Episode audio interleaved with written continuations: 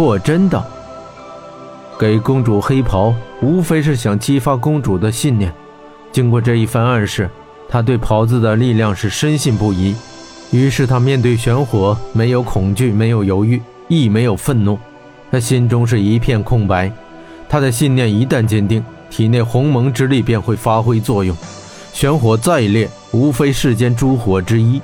公主激发了鸿蒙之力，自然不惧玄火了。”温莎又奇道：“鸿蒙之力，那又是什么？”霍真眨眨眼道：“讲这个又多了，暂且当秘密吧，好不好？”温莎看着霍真，咬咬牙，一拳捶在霍真胸口，打得霍真直踉跄。四周火鸟骑士们看到两人都暗自发笑，不敢作声。他们都知道温大队长的脾气，没人敢惹。他们是隐隐感到温队长与这北方游侠似乎关系极好。温莎吹吹自己的拳头，微笑道：“这一拳就当做提醒吧。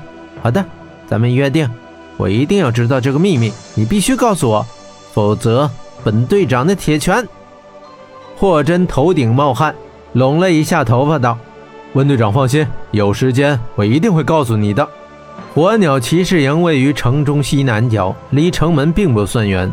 这地理位置自然是为了保持队伍的机动性。回到营地，火鸟骑士开始庆功。他们把霍真带为上宾，他们唱歌跳舞敬酒，他们歌颂霍真。霍真亲身感到了他们的热情。席间，火鸟骑士中的阿丹、哈格和伊斯木三人悄悄来到霍真身边，向他敬酒。他们说了很多客套话，无非是在城门口处，并非有意冒犯，请多包涵之类。三人赞扬霍真能接住铁虎的三拳，并且救了公主。在他们心中，霍真已是一位举足轻重的大人物。霍真也回敬他们，他当然不会介意城门之事，他行事一向如此，永远愿意多一位朋友，少一个敌人。霍真发现温莎并不在席上。霍真问起这事，有位骑士道：“温莎队长从来不跟我们一起吃饭的，也许他是怕我们看到他的脸吧。”旁边有一位喝多了的骑士说道。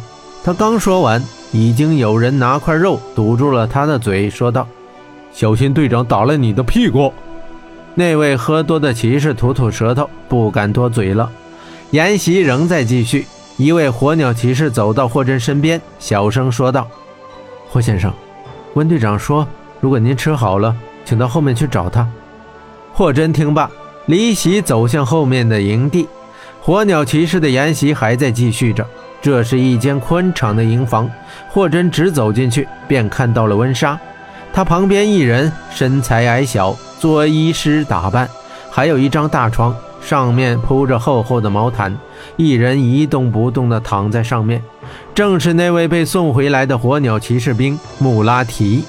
那位医师向温莎鞠躬道：“温队长，在下实在是无能为力呀，帮不了你们，真的很抱歉呢。”温莎道：“白姬先生，您是我火鸟国第一药师，他的怪病连您也治不好吗？”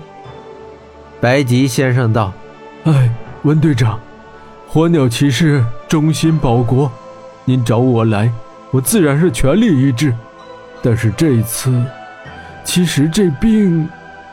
白吉先生支支吾吾，欲言又止。他瞧了瞧霍真，温莎看看霍真道：“白吉先生不必介意，他不是外人。”说着，他把霍真引荐给白吉先生。白吉先生感叹道：“啊，原来您就是那位北方游侠呀！”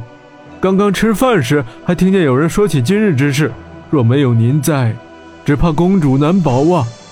没想到我这么快便能见到真人了。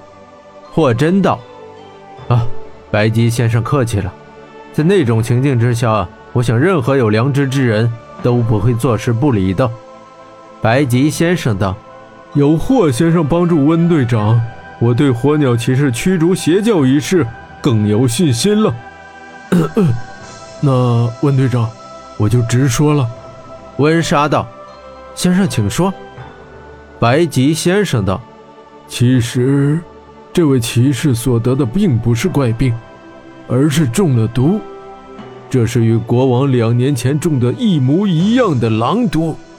此话一出，温莎心中是大惊。